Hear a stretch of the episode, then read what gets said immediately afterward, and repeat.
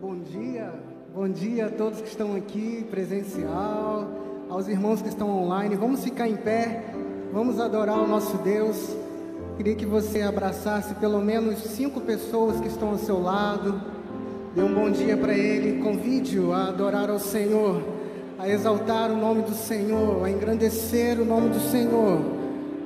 Estamos sedentos da presença do Senhor nesta manhã. E nós queremos mais dele nesta manhã. Nós estamos aqui para entregar todo o nosso louvor, toda a nossa gratidão. Você que está em casa, online, adore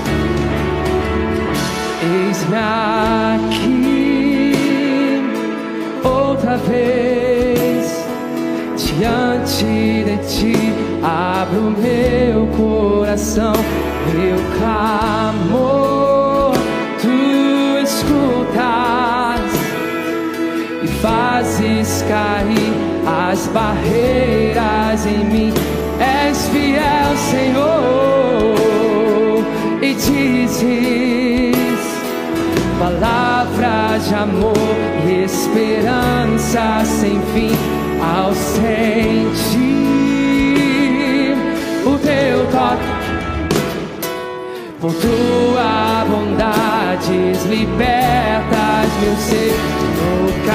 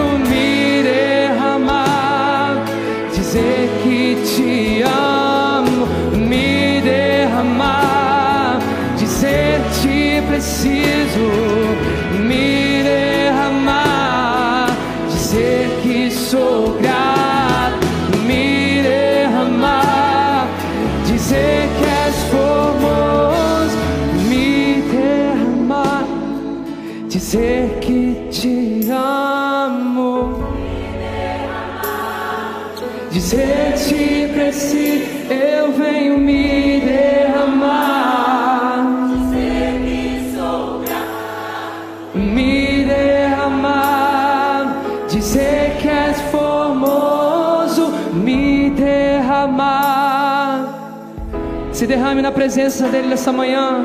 Me derramar. Me derramar.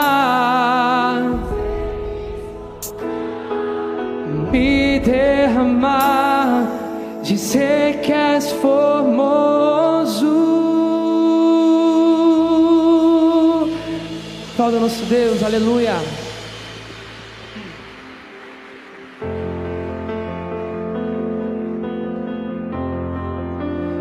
Foram salvos e libertos pela presença de Jesus, pelo nome de Jesus essa manhã? Quantos têm Jesus como seu Senhor e seu Salvador? Se você entrou nessas portas pela manhã, se você não tem Ele como seu Senhor e Salvador, que essa seja a manhã de um encontro verdadeiro com Ele, amém?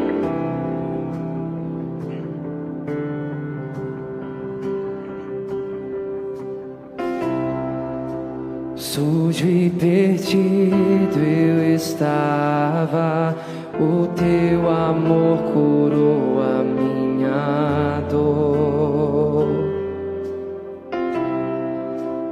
Hoje sou teu filho amado, justificado e livre em ti, Senhor meu Salvador, serei para sempre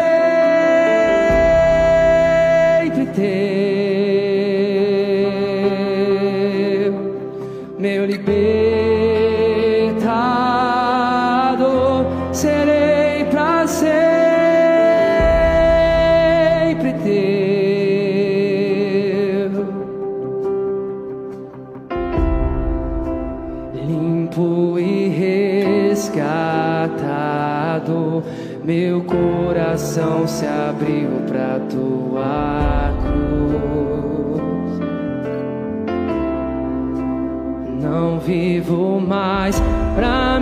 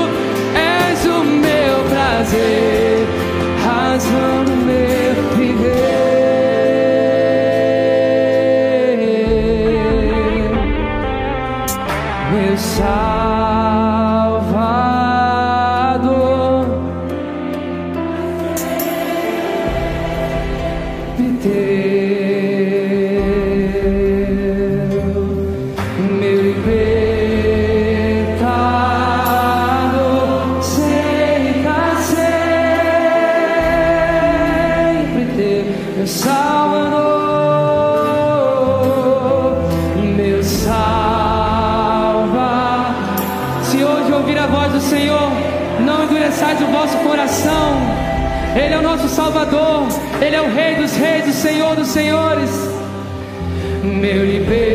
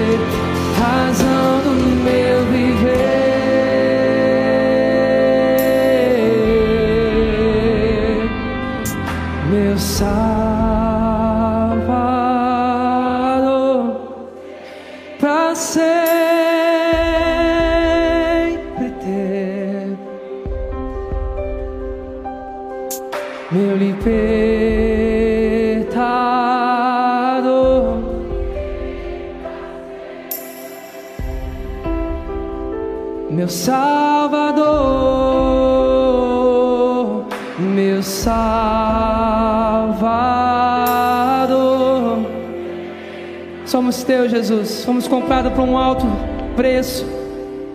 Meu libertador, meu libertador.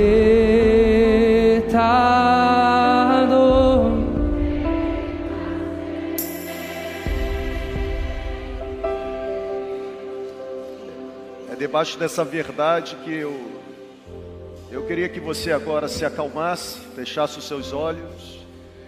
É debaixo dessa certeza de que somos propriedades dele, fomos comprados por sangue, fomos selados pelo Espírito Santo, trazemos conosco as credenciais daquele a quem pertencemos. É debaixo dessa verdade que eu gostaria que agora você você fechasse seus olhos. E à medida que o seu coração for se enchendo de gratidão, à medida que o seu coração e a sua mente começarem a se alinhar a esta certeza de que você pertence a Ele, deixa a gratidão do seu coração ganhar volume nos seus lábios. E se de fato o seu coração se encher de gratidão por você pertencê-lo, Deixa essa gratidão mesmo brotar nos seus lábios com expressões de adoração. Começa a dar volume. Comece a dar volume, comece a dar forma à sua gratidão.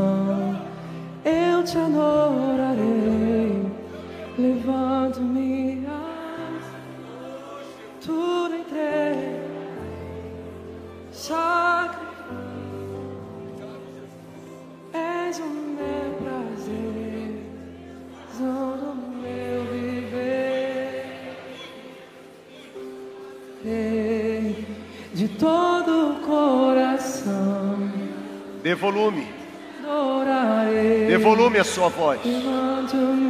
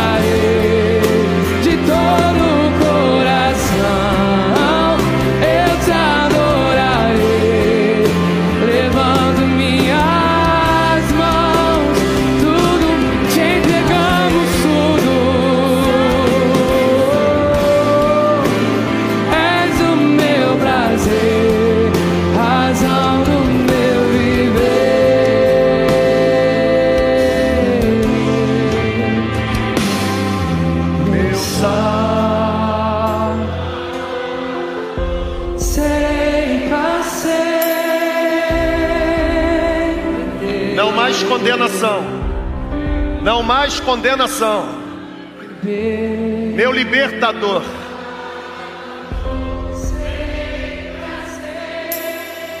Agora, pois, nenhuma condenação há para aqueles que estão em Cristo Jesus, meu Salvador. Salvador.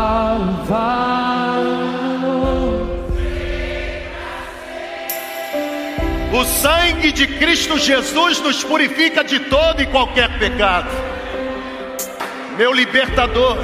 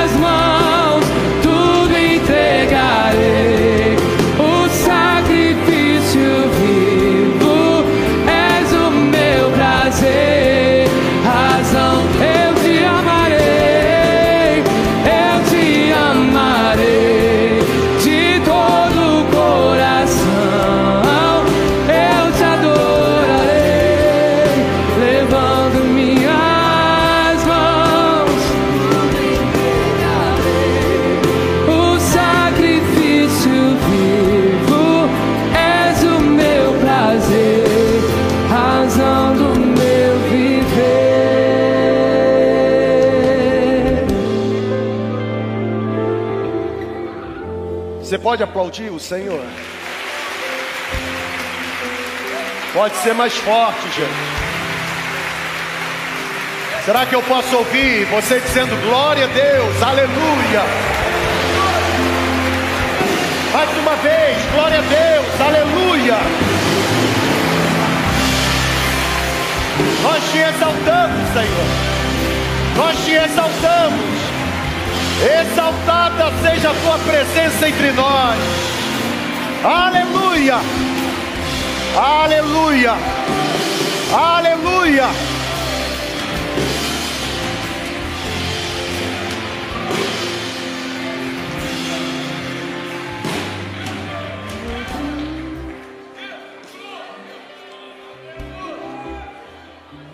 Louvado seja o nome de Jesus. Amém. Que privilégio poder estar com você aqui nessa manhã, você que está conosco no prédio, você que está conosco por meio da conexão. É uma alegria ao final de mais uma semana e o iniciar de uma nova semana, nos reunirmos enquanto comunidade para celebrarmos o nome de Jesus. Ele está entre nós, ele habita em nós, ele se manifesta no nosso meio. E eu queria que você pudesse aproveitar a oportunidade que está sendo concedida a você nesta semana e especificamente neste dia, nesta manhã, para abrir o seu coração. Deus tem uma palavra para nós. Deus deseja nos tocar de uma forma como nós ainda não fomos tocados. Deus deseja trazer alegria para o coração entristecido. Deus deseja trazer norte perspectiva para aqueles que estão sem qualquer esperança. Deus deseja trazer cura para aqueles que estão doentes e enfermos. Deus deseja trazer libertação para aqueles que se sentem oprimidos e aprisionados. Deus deseja trazer batismo de presença e de fogo para aqueles que estão completamente frios, completamente distantes. Hoje é um dia propício, cenário criado, atmosfera favorável para que todos nós sejamos abraçados pelos braços da graça do nosso Senhor e Salvador Jesus Cristo. Você pode celebrar o nome dele mais uma vez. Louvado seja, louvado seja o nome de Jesus.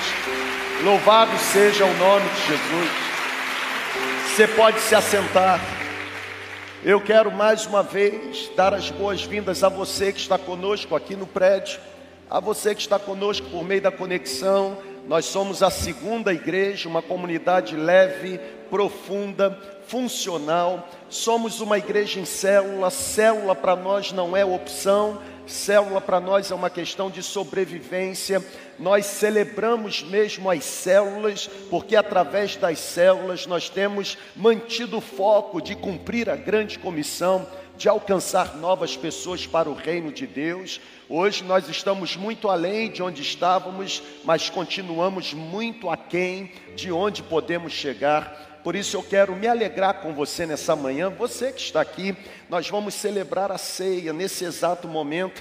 E a celebração da ceia para nós é uma cerimônia simples, mas é uma cerimônia regada de significado.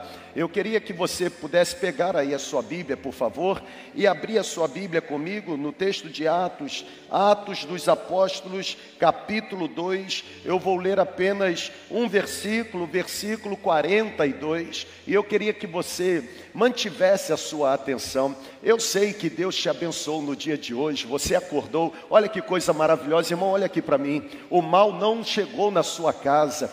Deus protegeu o seu sono, em paz você se deitou e logo adormeceu. O Senhor fez você repousar em segurança. Homens perversos passaram até em frente, mas não passaram do muro, porque Deus liberou uma ordem. Anjos com espadas de fogo permaneceram ao redor da sua casa protegendo você. Sabe que coisa maravilhosa! Você teve algo para cobrir a sua nudez. Hoje pela manhã, você por certo já se alimentou. Você está vivo, tem fôlego de vida em você, você não desceu à sepultura, enquanto você estava vindo para esse prédio ou indo para o seu trabalho, com certeza Deus protegeu você, deu livramentos para você, e eu queria que você mais uma vez celebrasse o nome que está sobre todo nome, o nome bendito, o nome precioso, nome redentor, nome redentivo. Eu queria que você celebrasse mesmo o nome de Jesus, nome que está sobre todo nome, em nenhum outro nome há poder, em nenhum outro nome há possibilidade de redenção e salvação.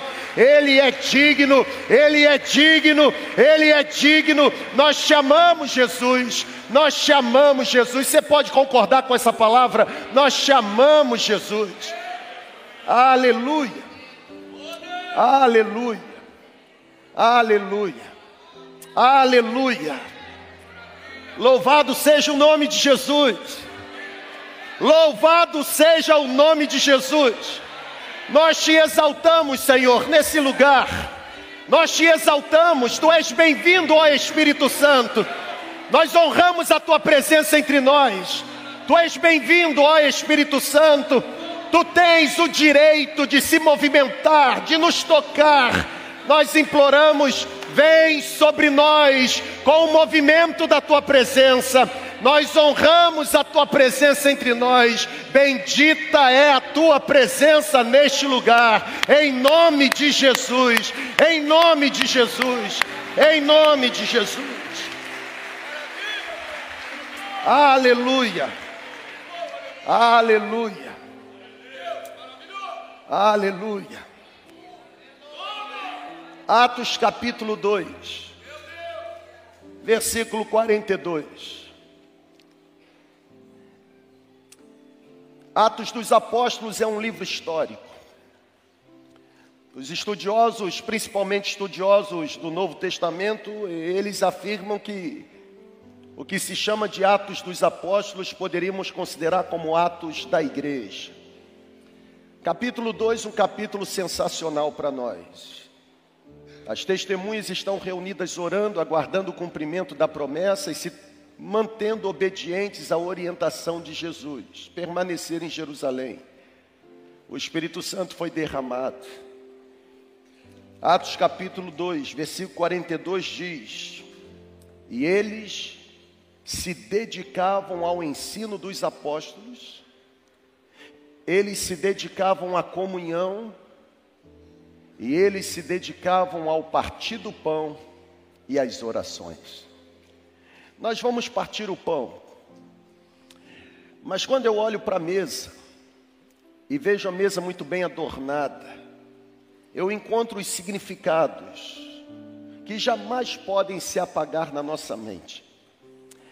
A celebração da ceia é para nós um memorial cujo objetivo é manter a nossa mente inclinada e o nosso coração aceso para a obra da redenção, para o sacrifício realizado por nós na cruz do Calvário.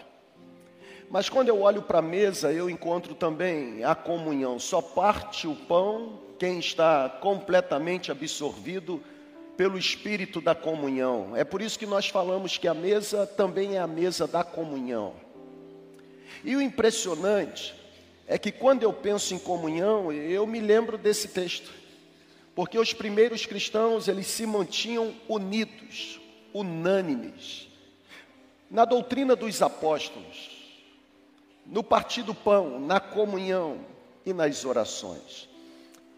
Eu, eu quero muito que eu e você participemos desse momento nessa manhã, mas participemos com o nosso coração dominado pelo senso de comunhão. Comunhão é parceria, comunhão é companheirismo, comunhão é intimidade, comunhão é entrega, comunhão é doação, comunhão é se despir de si mesmo para se lançar completamente em direção ao outro. E eu me lembrei de uma historinha e vou ler para você. E é exatamente debaixo do guarda-chuva dessa história que eu quero convidar você a se aproximar juntamente comigo, não apenas de uma mesa chamada por nós da mesa do Senhor, mas da mesa da comunhão. Conta-se a história de um pai e um filho. O nome do pai era Agenor e o nome do filho era Ricardinho.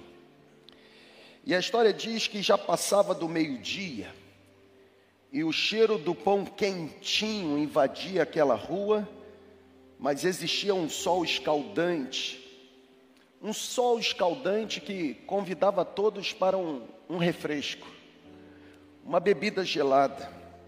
O Ricardinho, o filho, não aguentou o cheiro bom do pão fresquinho e disse para o pai: Pai, eu estou com fome. O pai agenou sem ter um tostão no bolso, caminhando desde muito cedo em busca de um trabalho. Ele olha com os olhos marejados para o filho, Ricardinho, e pede mais um pouco de paciência. O Ricardinho olha para o pai e diz: Mas pai, desde ontem nós não comemos nada e eu estou com muita fome. Envergonhado, triste, se sentindo humilhado no seu coração, Agenor pede para o filho Ricardinho aguardar na calçada, enquanto ele tomava coragem de entrar naquela padaria de onde vinha o cheiro de pão quentinho. E ao entrar, dirige-se ao homem que está no balcão e fala: Meu senhor, eu estou com o meu filho de apenas seis anos ali na porta, o nome dele é Ricardo. Ele está com muita fome. Eu não tenho nenhum tostão, pois saí cedo para buscar um emprego e até agora nada encontrei. Eu lhe peço que, em nome de Jesus, me forneça pelo menos um pão para que eu possa matar a fome desse menino, e em troca da sua bondade, eu posso varrer o chão da padaria, eu posso lavar os pratos, eu posso limpar os copos, ou eu posso realizar qualquer outro serviço que o Senhor precisar. O nome do dono da padaria era Amaro. E o Amaro estranha aquele homem de semblante calmo, sofrido, Estranha o fato dele pedir comida em troca de trabalho, até porque isso não é normal. Então pede que o seu Agenor chame o seu filho Ricardinho. O Agenor pega o filho pela mão, apresenta-o ao Amaro, dono da padaria, que imediatamente pede que os dois se sentem junto ao balcão. E ele emite uma ordem. Ele manda servir dois pratos de comida, o famoso PF, a saber, arroz, feijão, bife e ovo. Para Ricardinho aquilo era um sonho. Para Ricardinho era ter a sua oração respondida, até porque ele iria comer após tantas horas na rua. Mas para o seu pai Agenor, uma dor a mais invadiu o seu coração, já que comer aquela comida maravilhosa com o seu filho Ricardinho o fazia lembrar-se da esposa e de mais dois filhos que ficaram em casa apenas com um punhado de fubá. Lágrimas desciam dos seus olhos já na primeira garfada.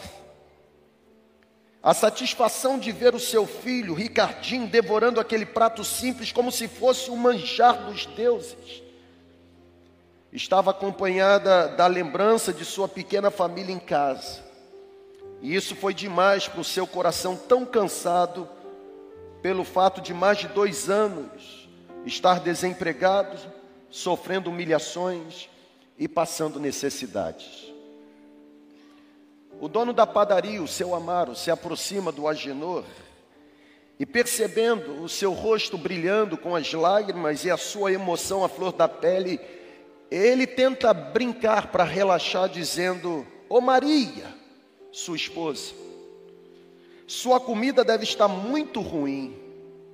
Olha, o meu amigo está até chorando de tristeza desse bife que parece uma sola de sapato.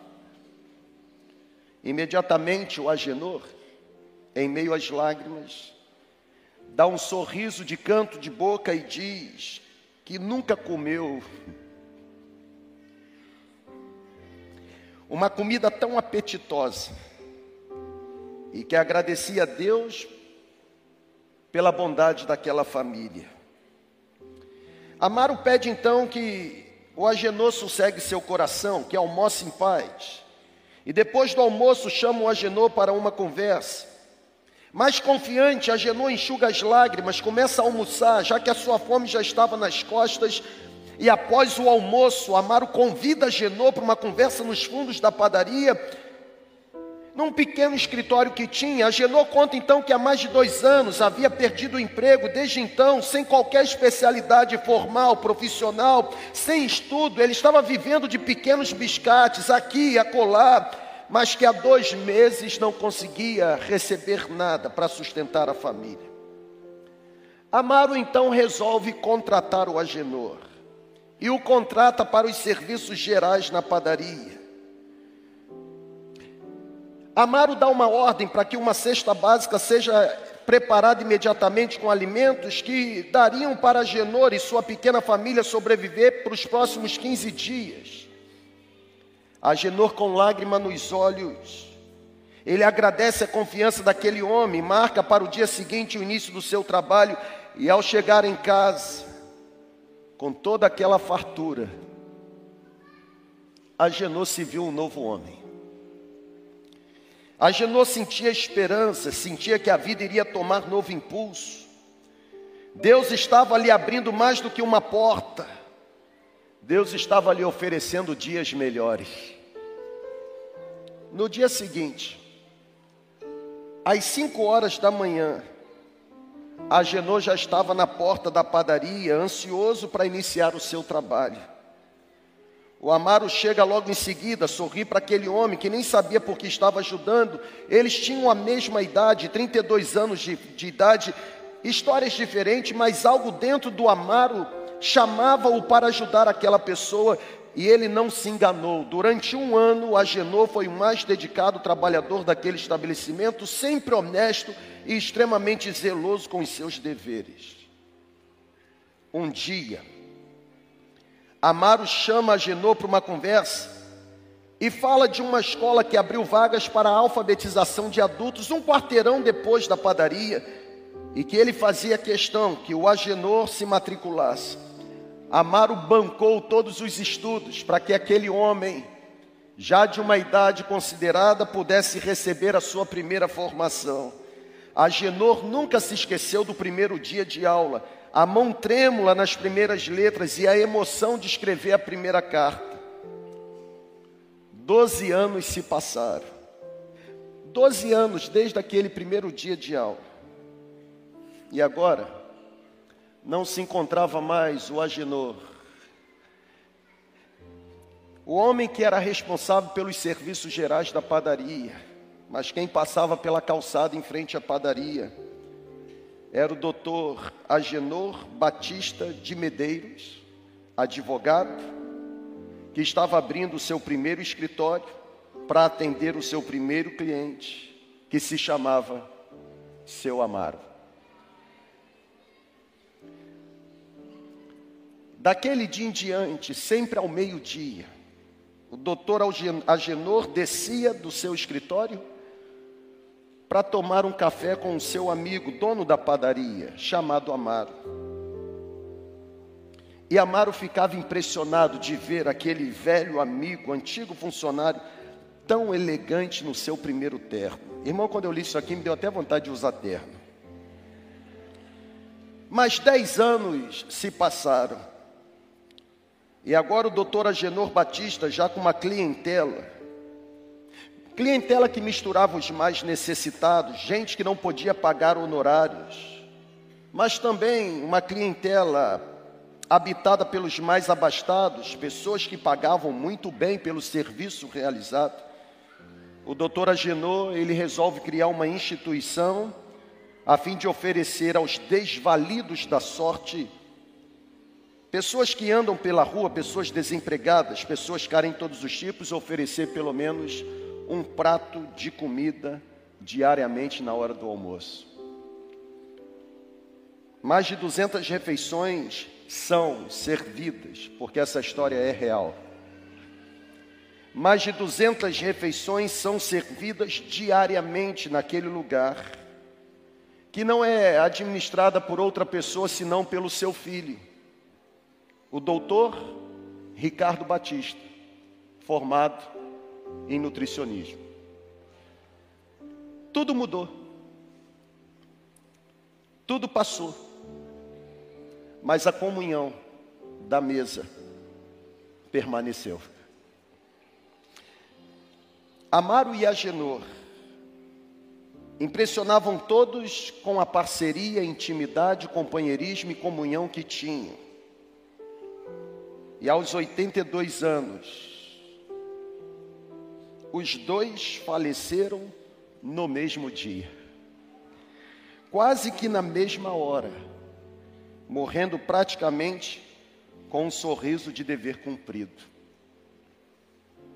Dr. Ricardo Batista, o Ricardinho, o filho do doutor Agenor, mandou gravar na frente da casa do caminho, a instituição que foi criada pelo seu pai, uma placa com o seguinte texto: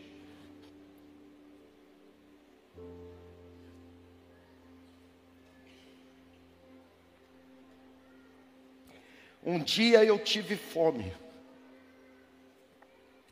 e você me alimentou. Um dia eu estava sem esperança e você me apontou o caminho. Um dia acordei sozinho e você me apresentou o Deus que se tornou a minha melhor companhia. E isso não tem preço.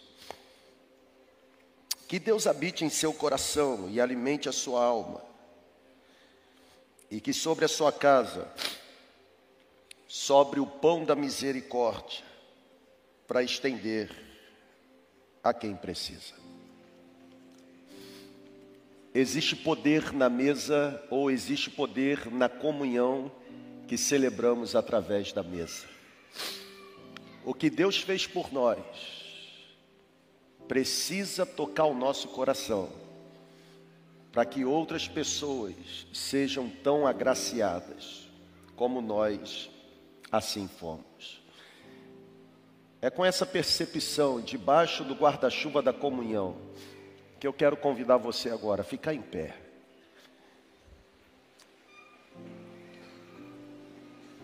E celebrar a Deus pelo privilégio de fazer parte da comunidade onde você congrega. Você pode fazer isso agora?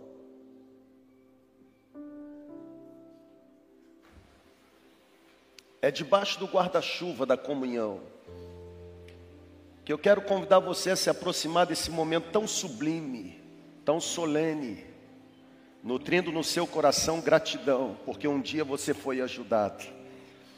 E hoje, pelo poder do Espírito Santo, você tem condições de ajudar. Nós vamos orar. E nós vamos fazer como Atos 2:42 nos ensina. Vamos permanecer unânimes na doutrina dos apóstolos, palavra. Na comunhão, na parceria, no companheirismo, no partir do pão, na ceia e nas orações. Eu não sei se você conhece a pessoa que está ao seu lado. Mas se você não conhece, sugiro você se apresentar agora. E uma vez que você se apresentou, se unir e celebrar a comunhão que existe entre nós. Você pode fazer isso? Comece a orar com ela agora. Comece a orar com ela. Comece a orar com ela. Comece a orar com ela.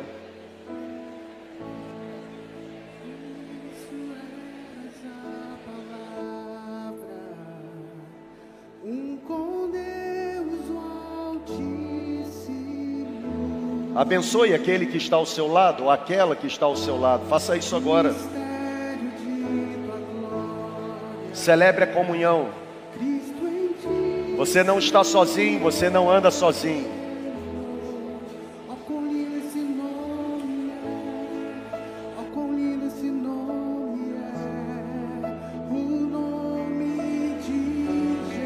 Celebre a comunhão entre nós.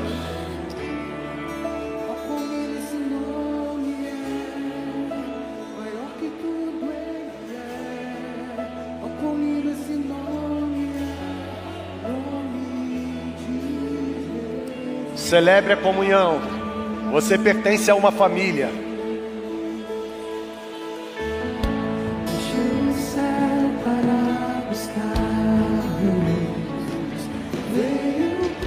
Abençoe quem está ao seu lado. Abençoe. Libere uma palavra de bênção. Amor maior que meu pecado.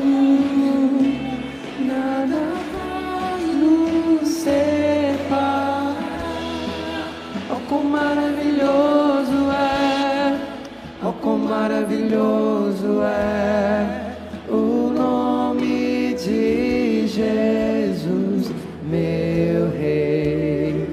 Oh quão maravilhoso é, maior que tudo Ele é. Oh quão maravilhoso é o nome de Jesus. Vamos orar. Pai, com alegria no nosso coração, nós celebramos esse momento. Obrigado pela oportunidade de estarmos aqui hoje nesse lugar, de estarmos juntos em família na tua presença. Obrigado pela presença abundante do teu Espírito Santo. E obrigado pelo direito e a liberdade de celebrarmos tudo o que o Senhor tem feito por nós até aqui. Em momentos singulares como esse, nós te agradecemos, Pai, porque o Senhor é fiel, porque o Senhor cuida de nós, porque o Senhor conhece cada um de nós. Nós não somos um número no teu coração, o Senhor conhece o nosso nome, o Senhor conhece a nossa essência, porque foi o Senhor que nos formou antes do mundo ser mundo. E hoje nós estamos aqui. Louvado seja o teu nome, porque cumprimos os planos e a missão que o Senhor separou para cada um de nós. Somos corpo, bem ajustado na presença do Senhor. Obrigado, porque o teu amor é o que nivela a nossa comunhão e transforma ela em algo perfeito, bom e agradável, como são as coisas do Senhor. Em momentos como esse, somos capazes de sonhar novamente. Em momentos como esse, somos capazes de erguer as nossas cabeças, a despeito das dificuldades que estamos enfrentando, e olharmos para o lugar de onde vem o nosso pleno, perfeito, bom e agradável socorro. Obrigado, porque o teu filho Jesus é a expressão maior do teu amor por cada um de nós. Obrigado, porque por causa dele nós estamos de pé e os nossos inimigos caídos diante de nós. Obrigado, porque por causa dele nós podemos fazer muito mais em teu nome. Oramos por esse momento, Pai.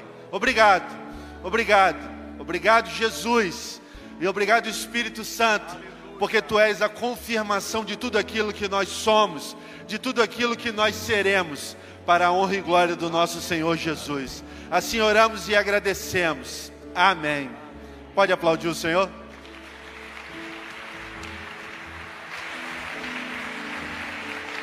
Por certo, por certo você já, por certo você já pegou o seu elemento ao, ou o cálice ao entrar aqui no auditório, mas caso você não tenha se servido, nós temos alguns irmãos disponíveis aqui no auditório para servir você. É só você se identificar, levantar sua mão, tanto aqui na nave quanto também na galeria. Você pode se servir. A galeria lá atrás, por favor. Tem gente lá atrás na galeria que precisa ser servido. Isso, ok? Ah, nós vamos celebrar a ceia e nós vamos celebrar dessa forma, celebrando a comunhão. Nós vamos celebrar a ceia celebrando a comunhão. Você pode dizer amém por isso? Louvado seja o nome de Jesus. Louvado seja o nome de Jesus. A Bíblia diz que na noite em que Jesus seria traído por Judas Iscariotes, Jesus reunido com os discípulos, estando com os discípulos, Jesus, Jesus pegou o pão e partiu o pão e tendo dado graças, disse: Este pão representa o meu corpo, o meu corpo que é dado por vocês. Jesus estava se referindo à obra da redenção, ao sacrifício na cruz.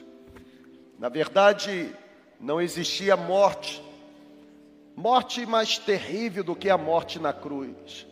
O meio de execução romana era temido. Até porque o crucificado não morria imediatamente, mas lentamente via a sua vida chegando ao fim. A cruz que Jesus carregou e nela foi crucificado, aquela cruz de fato representava toda a iniquidade que a humanidade trazia consigo. O profeta Isaías, há mais de 750 anos antes, já havia dito que o castigo que nos traz paz estaria sobre ele, porque pelas pisaduras dele nós seríamos sarados, pelas feridas as nossas iniquidades seriam transpassadas.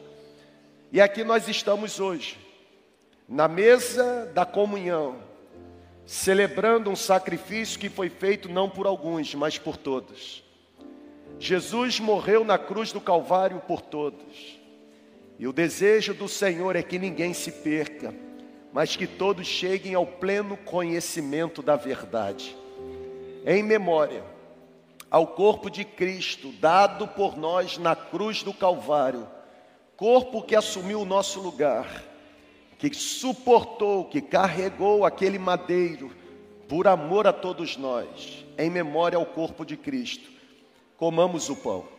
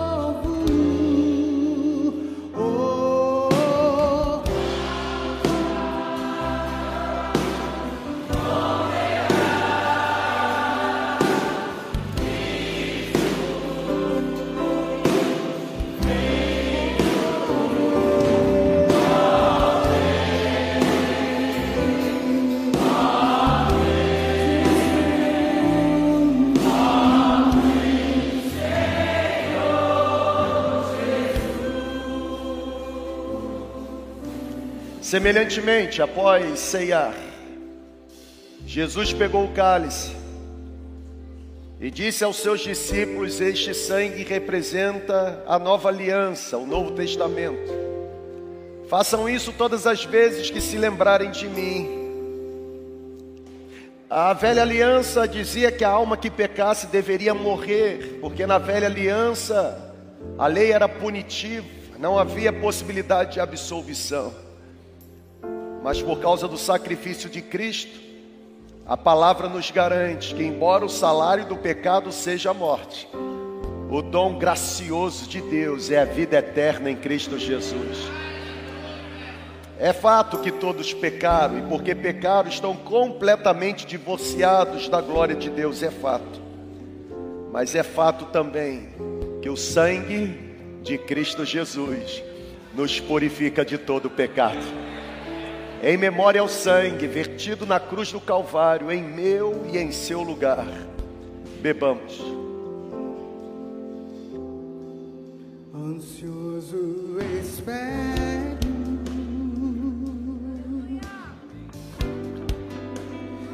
a sua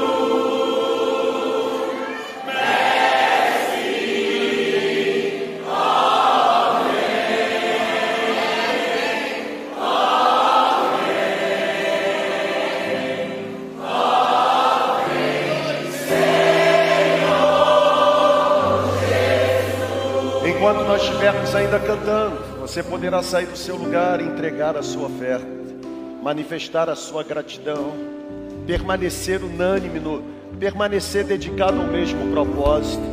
Pegue o que você tem, pegue o que você trouxe com muita gratidão, jorrando generosidade. Saia do seu lugar, procure os nossos irmãos, estabeleça o seu compromisso.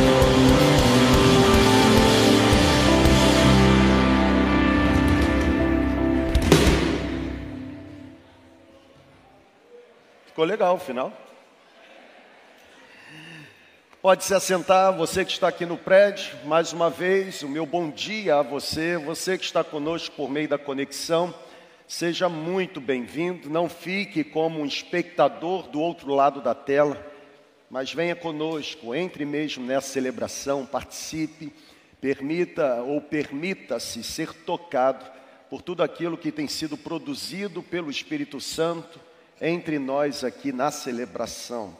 Eu tenho algumas comunicações para fazer. Eu peço que você, por favor, assim dê a atenção para que você esteja bem informado acerca do que está acontecendo na nossa comunidade.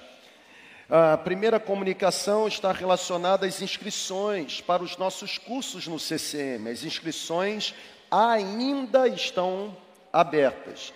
Mas olha aqui, pessoal, olhem para cá, por favor, por favor. Pare de fazer o que você está fazendo, dê muita atenção.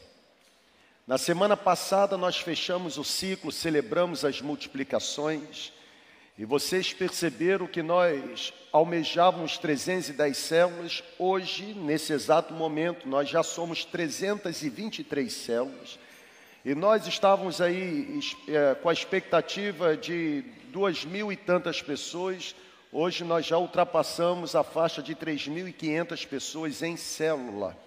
Nem todos os membros estão em célula, mas hoje nós já temos aproximadamente 3.500 pessoas em célula. Isso significa dizer que tem muita gente em célula, ou tem muita gente para poucas células. A gente precisa ter um trabalho intencional de formar líderes para multiplicar as células, porque senão as células muito grandes, vai comprometer a intimidade do grupo, vai esmorecer, o nível de compromisso vai baixar, vai perder o senso mesmo de propósito. É por isso que a gente diz que célula, quanto menor, melhor, mais desafio. Então você que faz parte da segunda igreja, você precisa fazer os cursos do CCM ah, nós olhamos no sistema, tem muito líder de célula, supervisor, coordenador, que não fez todos os cursos do CCM, porque se tornaram líder, supervisor, coordenador, estacionaram. Quem cessou de aprender não tem mais nada para ensinar. Então eu quero sugerir a você, aproveite a oportunidade, matricule-se. Você pode escolher um curso presencial, você pode escolher vários cursos online. Todos os nossos cursos estão disponíveis para você e fica aqui o meu apelo. Aproveite esta semana que ainda você tem oportunidade de se inscrever, ok? E garanta a sua participação.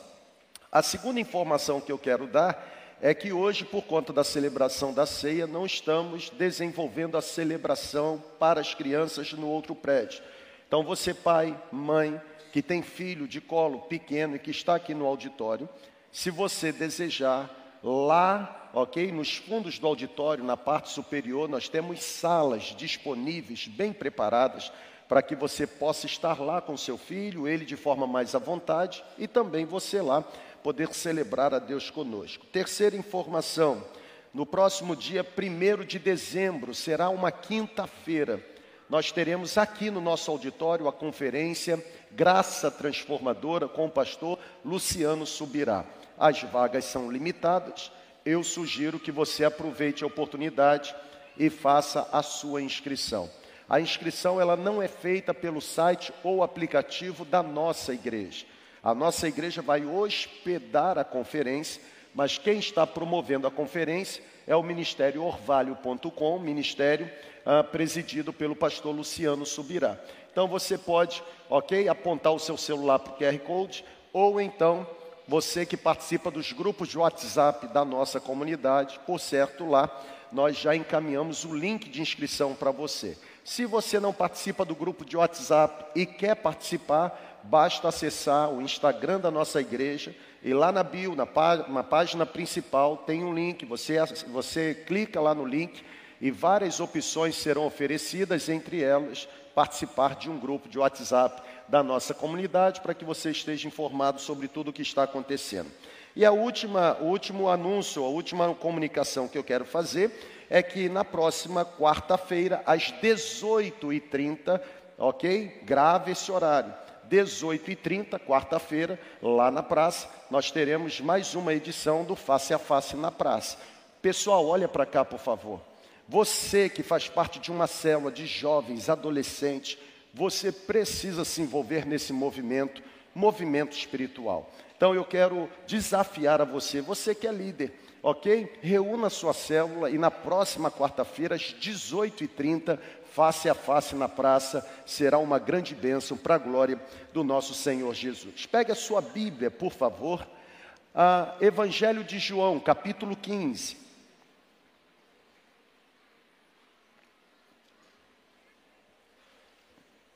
Evangelho de João, capítulo 15, vou ler do versículo 11 ao versículo 15.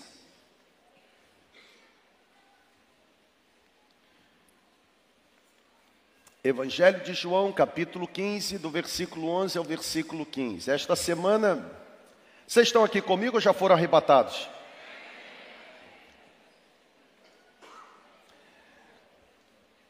Esta semana eu tive o privilégio de participar de mais um retiro nosso é um retiro dos pastores do DNA. DNA é uma plataforma de capacitação cujo objetivo é desafiar, nutrir e apoiar líderes e pastores para a transição de uma igreja de programa para uma igreja ah, ah, em célula.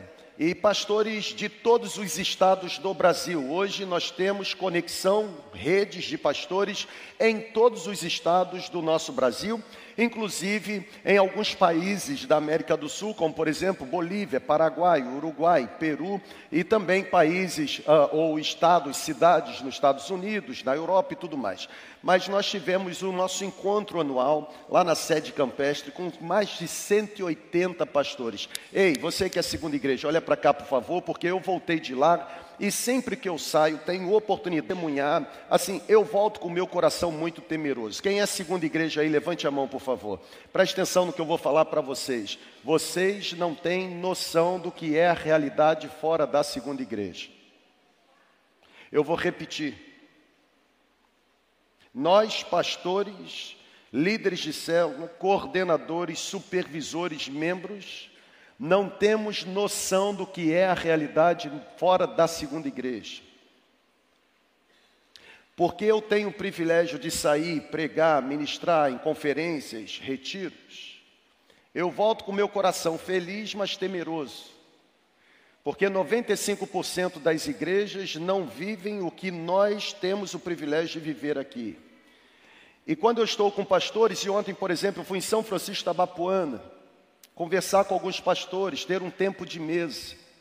Eu fico, Ronald, assim com o meu coração queimando, mas queimando mesmo, de gratidão, mas também queimando assim de temor. Porque nós aqui, segundo igreja, parece que nós estamos com a nossa cabeça no balde que se chama segunda igreja e nos esquecemos do que é a realidade nua e crua fora da segunda igreja. Estão entendendo ou não? Por exemplo, hoje quando eu cheguei, eu dava esse testemunho para o pessoal do louvor, para o pessoal da mídia, da comunicação, e eu, e eu citava o exemplo, por, eh, eu, eu citava o, o como exemplo. Lavim é um cara que vocês talvez não conheçam, mas é alguém que fica nos bastidores fazendo essa luz acender e tudo mais. E eu dizia para o Lavim assim: Lavim, sabe quantas igrejas têm o privilégio de oferecer a você uma estrutura de trabalho que você está tendo hoje aqui para realizar na segunda igreja?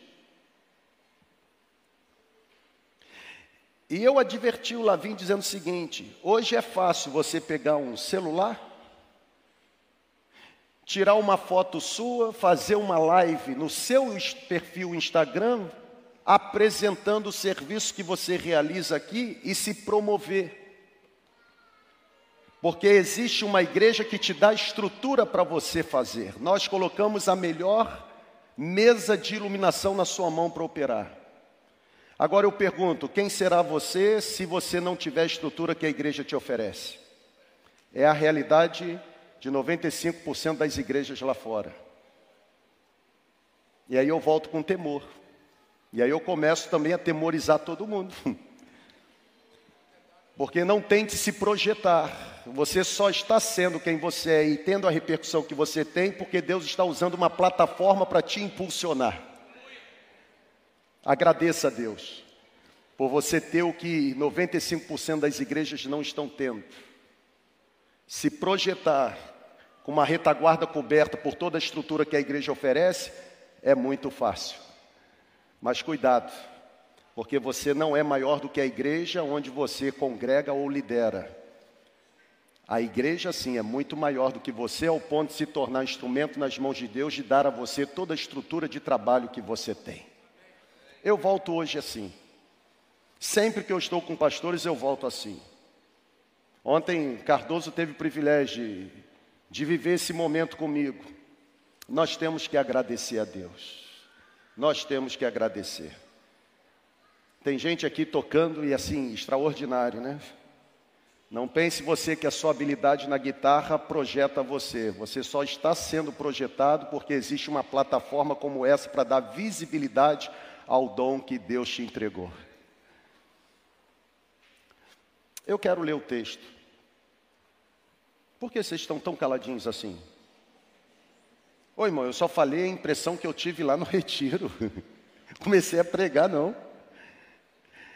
João capítulo 15 a partir do versículo 11. Eu vou ler do versículo 11 ao versículo 15.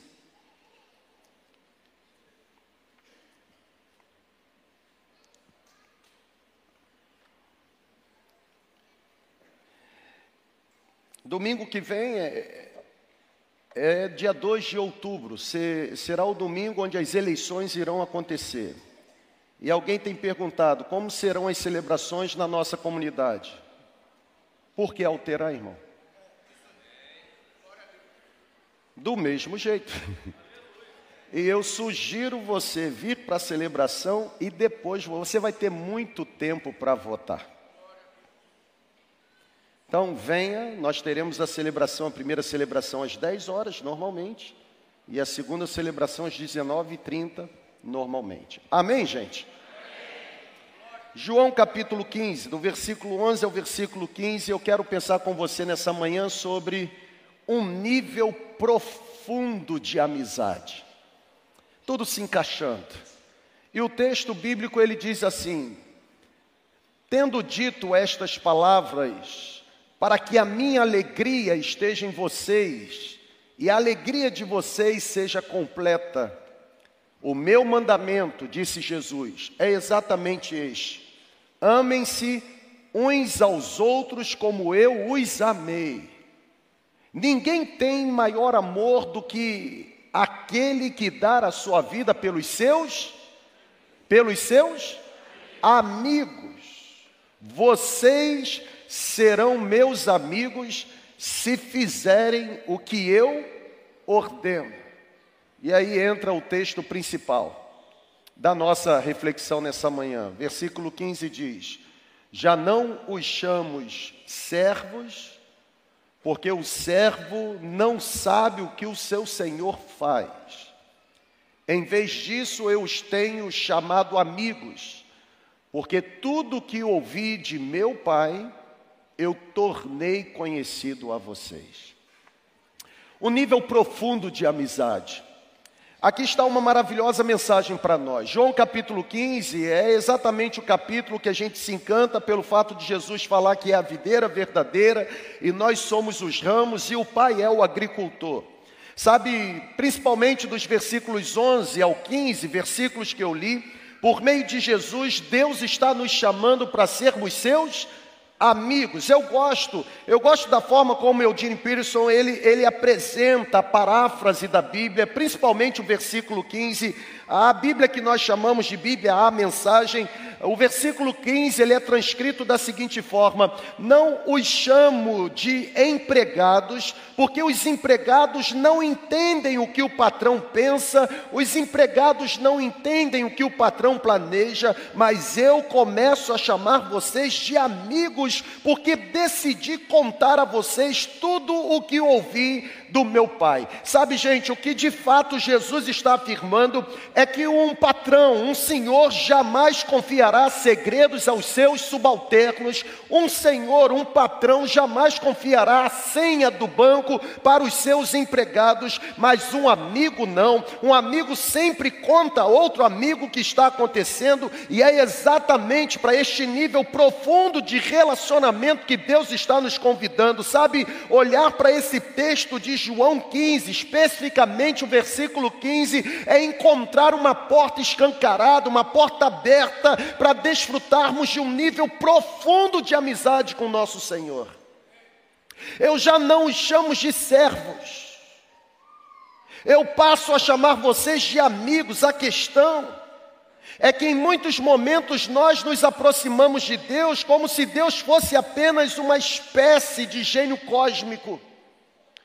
Nós nos aproximamos de Deus como se Deus fosse apenas um meio para que a nossa motivação de conseguir ou obter alguma coisa fosse satisfeita. Só que observar as palavras de Jesus aqui em João 15 é ter a convicção que Deus deseja algo muito melhor para nós. Deus deseja nos conhecer e Ele deseja que nós o conheçamos. É sobre isso que eu quero pensar com você nos próximos minutos. A questão é: será que de fato nós podemos ter relacionamento profundo com o Senhor? Estão aqui comigo?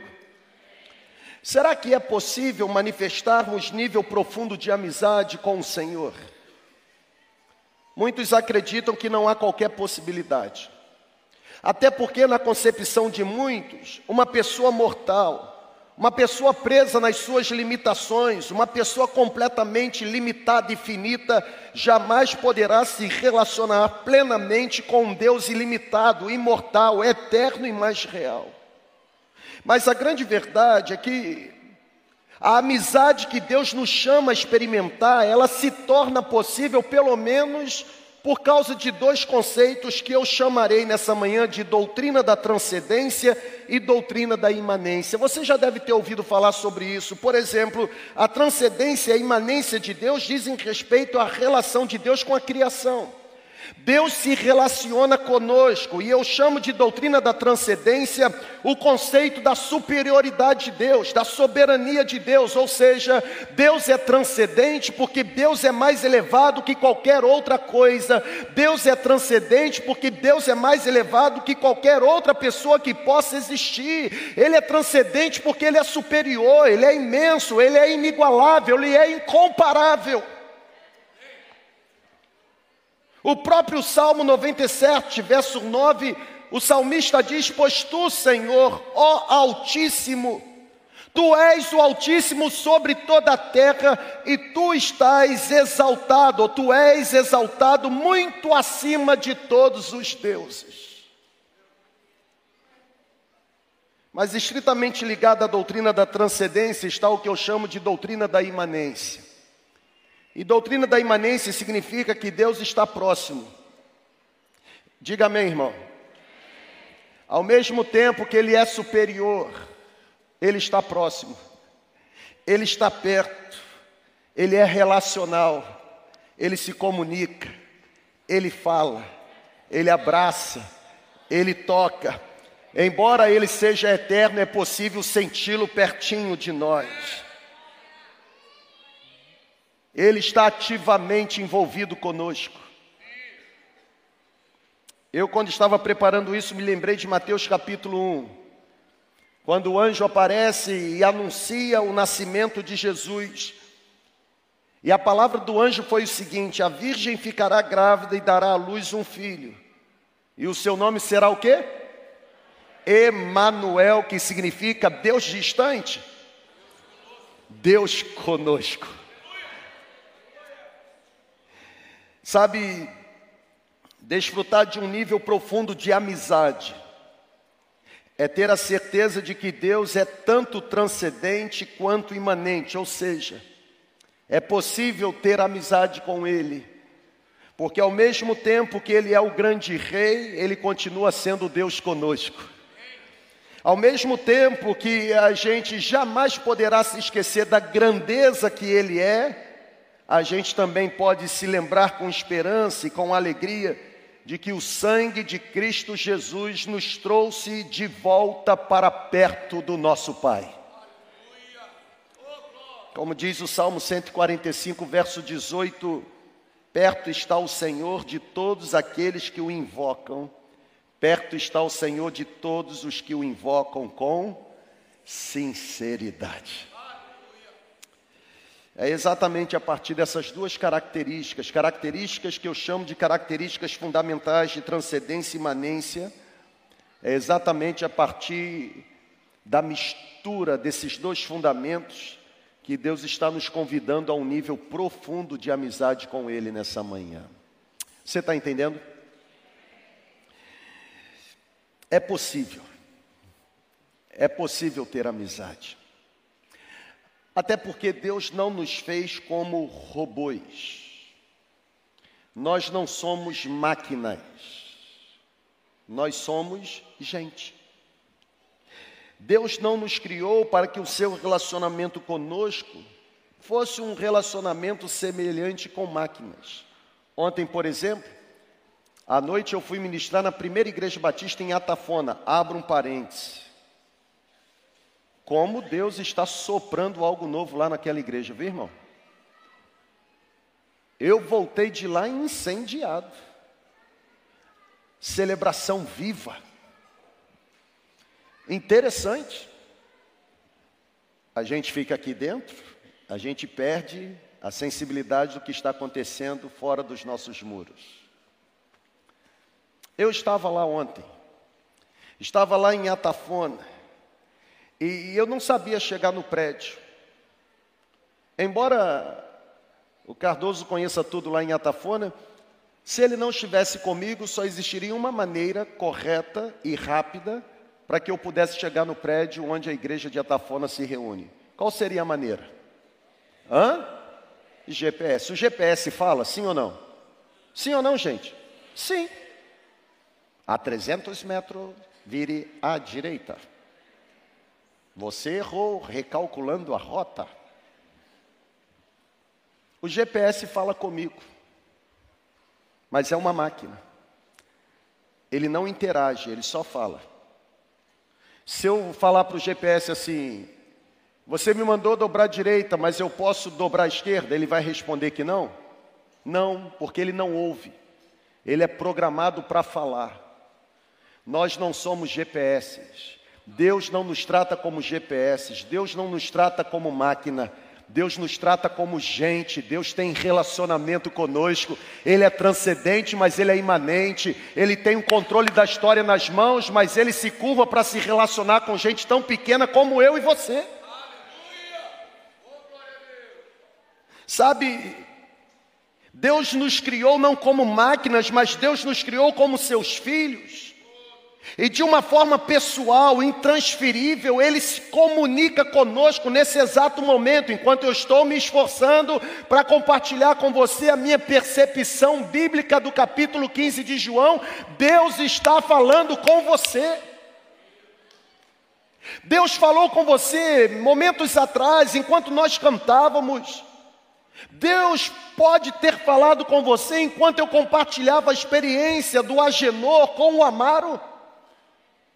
Sabe, Deus se comunica conosco e uma boa notícia para você: hoje você pode sair daqui num nível mais profundo de amizade com Ele, porque para se comunicar com Ele você não precisa entrar na fila, você não precisa se perder por labirinto, o caminho está liberado, a porta está escancarada, o acesso está livre, porque o nosso sumo sacerdote nos abriu um novo caminho que nos leva diretamente à sala do trono do Pai. Deus se relaciona com gente, com pessoas, Deus fala com pessoas. E é interessante porque a Bíblia diz que Deus fala com pessoas como alguém que fala com o seu amigo. É exatamente o que nos afirma o texto de Êxodo 33, 11. A Bíblia diz: O Senhor falava com Moisés cara a cara, face a face. De que forma? Como quem fala com seu amigo.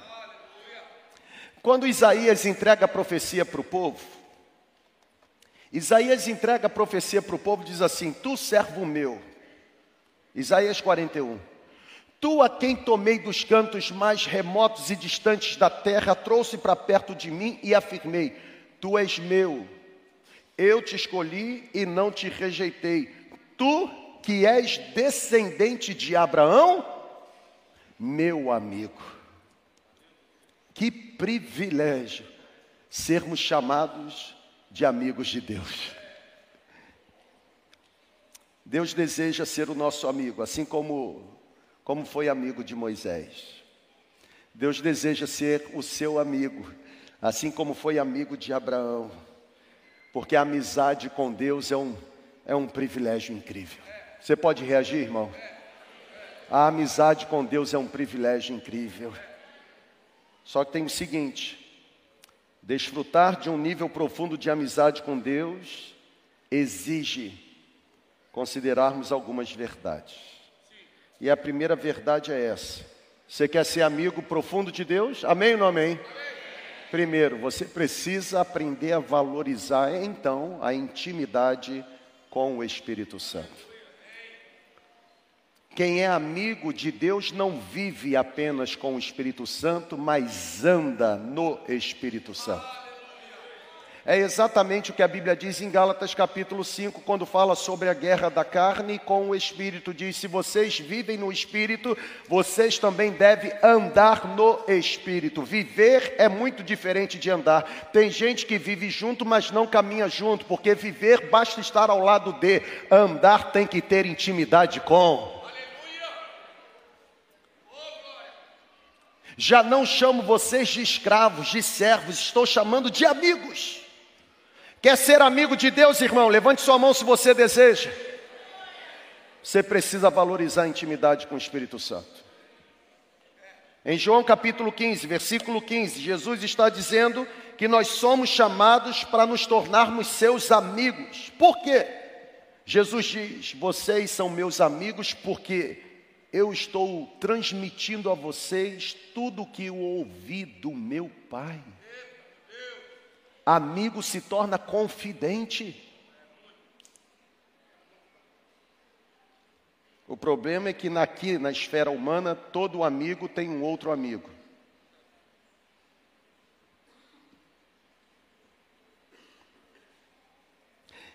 É aqui no versículo 15. É aqui que eu consigo enxergar um convite à intimidade, porque Jesus está afirmando que para aqueles que são íntimos, ele revela os segredos que ouviu do Pai. Ô irmão, você não entendeu.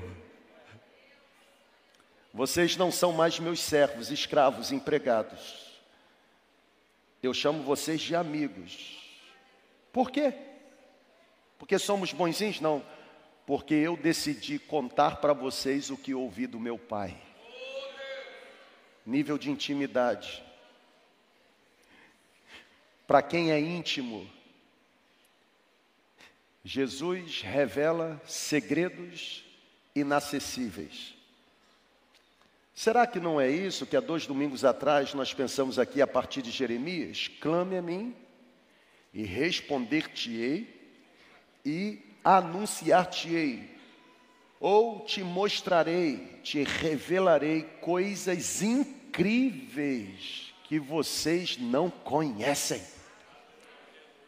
Intimidade só pode ser desenvolvida com quem temos profundo relacionamento. Sabe, intimidade é uma amizade profunda que vai além dos pensamentos.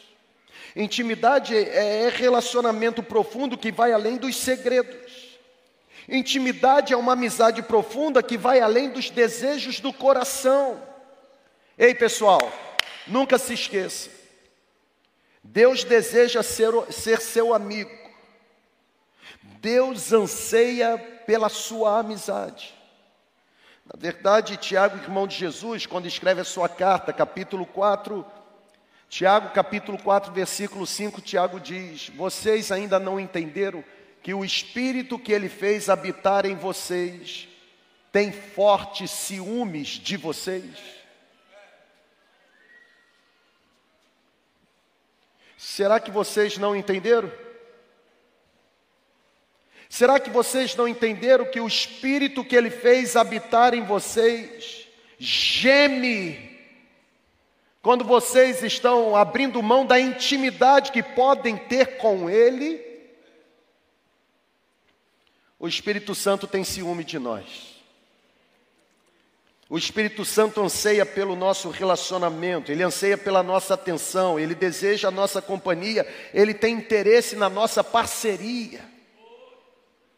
O grande problema deste tempo é que as pessoas que se intitulam como cristãs, elas querem se aproximar de Deus fora de um relacionamento com o Espírito Santo. Isso é um grande erro, gente. Porque a Bíblia diz que é o Espírito Santo quem foi enviado para nos revelar as verdades do Pai. E se você realmente quer saber mais sobre Deus, não adianta ficar ouvindo sermão. Se você quer saber mais sobre Deus, não adianta ficar ouvindo louvores. Se você quer saber mais sobre Deus, não adianta ficar participando de correntes. Se você quer saber mais sobre Deus, não adianta impostar a sua voz. Se você quer saber mais sobre Deus, não adianta levantar as suas mãos. Se você realmente quer saber mais sobre Deus, você precisa investir tempo cultivando intimidade com o Espírito Santo. O motivo pelo qual Deus fala conosco não é para nos, nos, transmitir meramente informações. O motivo pelo qual Deus fala conosco não é apenas para cumprir a função de um GPS, nos dar diretrizes a serem seguidas. Deus fala conosco para estabelecer relacionamento profundo de amizade. Ele fala conosco porque Ele quer ser nosso amigo. Ele quer que valorizemos a Sua presença mais do que valorizamos as bênçãos que Ele entrega. É por isso que eu afirmo sem medo de errar que a maior necessidade que nós temos hoje, enquanto igreja, não é de nos sentirmos mais abençoados, mas é de nos sentirmos mais visitados pela presença do Senhor. O problema é que as pessoas querem a salvação, mas não querem um Salvador. Já repararam? As pessoas elas querem os dons, mas elas não querem o doador. As pessoas elas querem os presentes, mas não querem a presença. As pessoas elas querem elas querem ser agraciadas com coisas, mas elas não querem Deus. Pessoal, sem intimidade com o Espírito Santo, as nossas vidas serão vazias. Sem intimidade com o Espírito Santo, as nossas celebrações não terão vida. Sem intimidade com o Espírito Santo, as nossas músicas não terão unção. Sem intimidade com o Espírito Santo, as nossas mensagens não causarão transformação. O que mantém a nossa comunidade dessa forma, semana após semana, com esse tanto de gente participando, seja no presencial ou no online, não é carisma de um líder, não é capacidade intelectiva de um líder, não é tipo de eloquência ou pregação de um líder. O que traz liga para consolidar o que nós estamos vivendo é dependência do Espírito Santo. Eu, desde que eu cheguei aqui, eu estou sendo encorajado por profetas e profetisas de Campos, de que aqui em Campos é normal passar uma onda. Desde que eu cheguei, eu estou sendo encorajado por profetas e profetisas com essa profeta, profecia. De que passa uma nuvem, sabe? E hoje nós somos a igreja do momento. Porque assim aconteceu com A, B, C, D, E e F. E aí você me pergunta, o que que você responde? Me pergunta, um, dois, três e já. Nada. Porque combater tolo com tolice, você se torna mais tolo.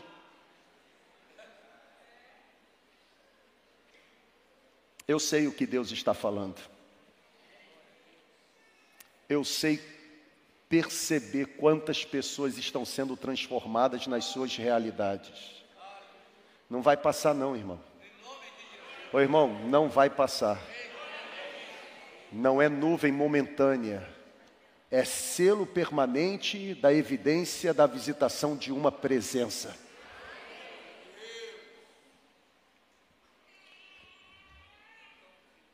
Não existe substituto para o Espírito Santo na nossa vida. Na verdade, se queremos desfrutar de uma profunda amizade, mais do que qualquer outra coisa, devemos valorizar a presença de Deus. Vamos começar. Valorize a presença de Deus. Vamos lá, valorize. Honra a presença de Deus entre nós. Mas é só batendo palma? É só batendo palma? É, valorize, irmão. Quando você ganha um presente, um iPhone 17. Quando você ganha um iPhone 17, aí você valoriza assim? Você, uau! Que fera! Top! Olha aqui, você conta para todo mundo, na verdade, você sai assim.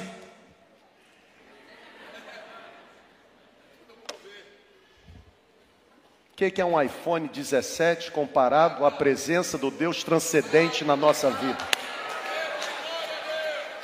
Ô irmão, valoriza a presença de Deus na sua vida. Tem que ter intimidade. Agora deixa eu abrir um parênteses, porque é minha obrigação doutrinar. Intimidade com o Espírito Santo não é mensurado por fatores externos. Eu vou doutrinar.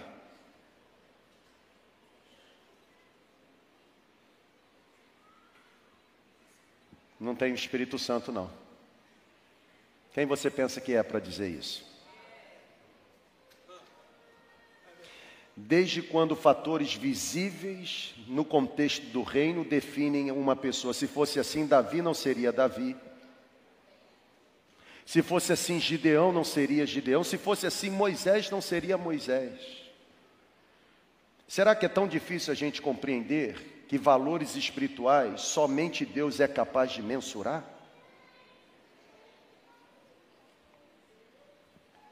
Cultive intimidade com o Espírito Santo no seu secreto, irmão, com a luz apagada mesmo.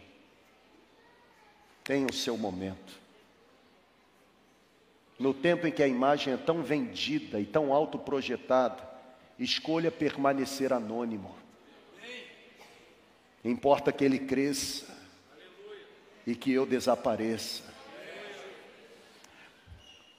Eu já perdi as contas nesses dois anos e nove meses que eu estou aqui. Eu já perdi as contas de quantas vezes eu falei o que eu vou falar agora. Aqui nessa comunidade, enquanto Deus me der o privilégio de permanecer e ter o cajado na mão, porque o cajado está aqui, eu não vou autorizar nenhuma personalidade se projetar às custas da segunda igreja. É a primeira vez que eu estou falando isso? Glória a Deus. Glória a Jesus.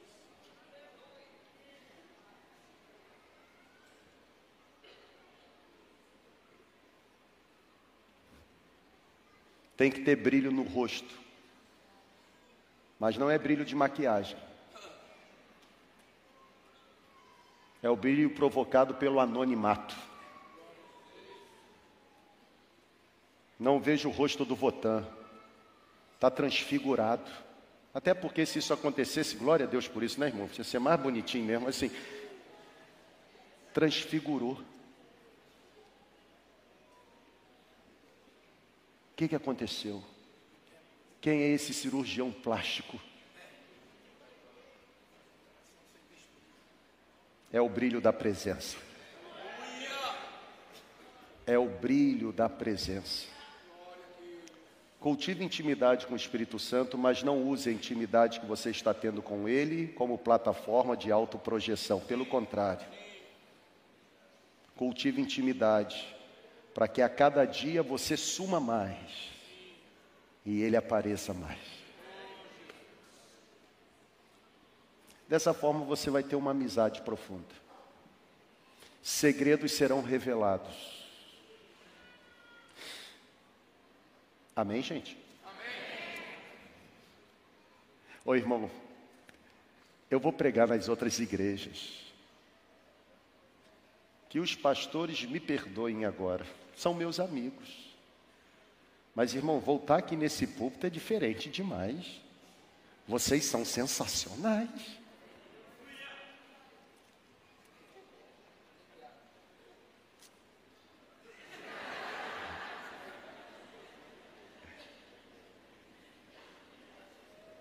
Não fez por quê?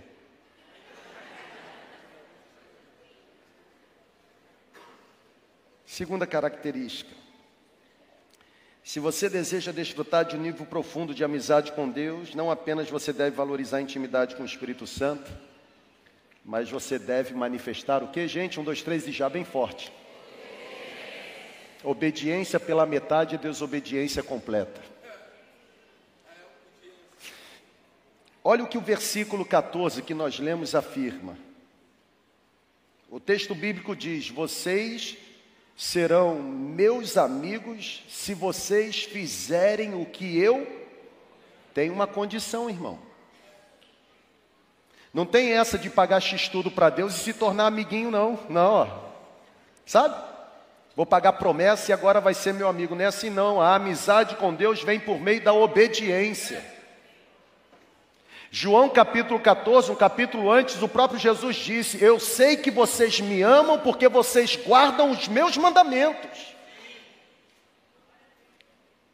Há um chamado de Deus para nós, Deus está nos chamando à obediência. O caminho para desfrutar de um nível profundo de amizade com Deus se chama obediência. Hudson Taylor, grande missionário na China, ele dizia o seguinte: Deus dá o seu espírito não àqueles que o pedem, Deus dá o seu espírito não àqueles que o buscam, Deus dá o seu espírito não àqueles que o desejam, Deus derrama do seu espírito sobre aqueles que o obedecem. Eu tenho aprendido que gente que obedece a Deus somente quando lhe é conveniente, guarde isso Quer pregar, irmão?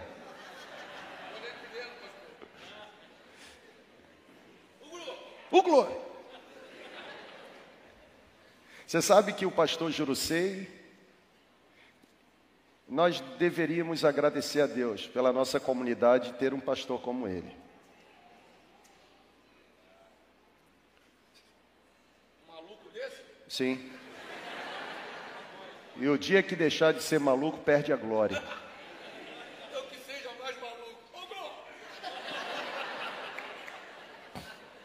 Eu acho que eu estou ficando maluco de dar palco para ele, não é verdade? Vem cá, irmão, vem cá, me dá um abraço. Rápido, corre, vem, vem cá. Rápido, irmão. Obediência.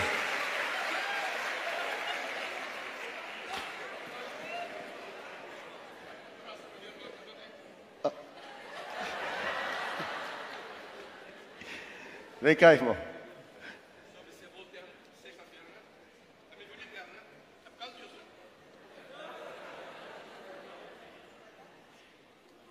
Fica aqui do meu lado, você vai pregar comigo até o final agora.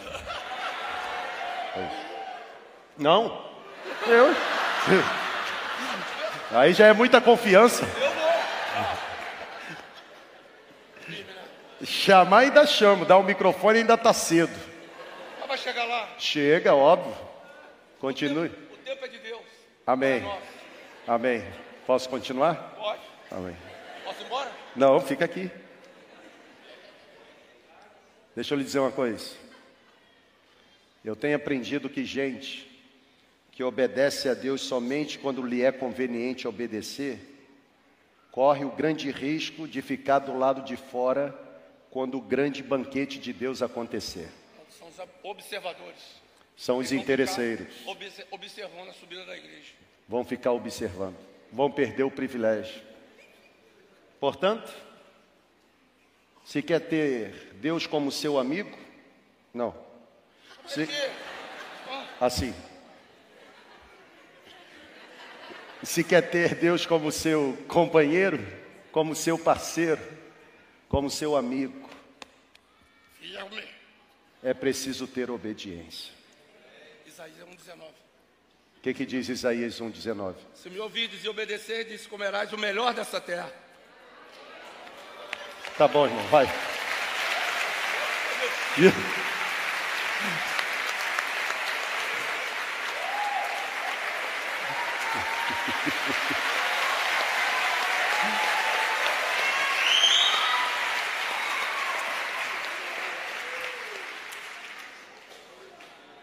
Ele é a prova viva de que Deus usa as coisas loucas do mundo para confundir as sábias.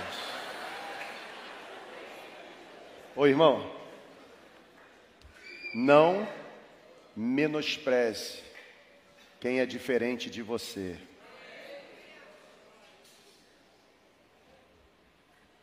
E cuidado, porque ele é do jeito que é, porque ele sabe o que Deus fez na vida dele. Quer ser amigo de Deus? Valorize mesmo intimidade com o Espírito Santo, mas ó, manifeste nível profundo de obediência. O que Deus está falando com você agora? Seja obediente.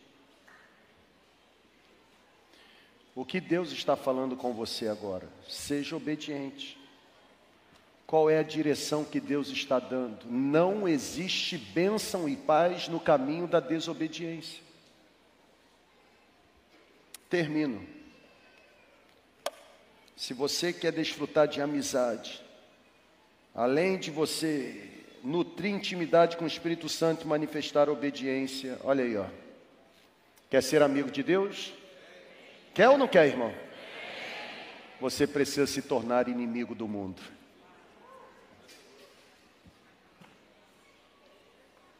Desenvolver nível profundo de amizade com Deus é ter coragem para romper com tudo aquilo que te afasta da presença de Deus.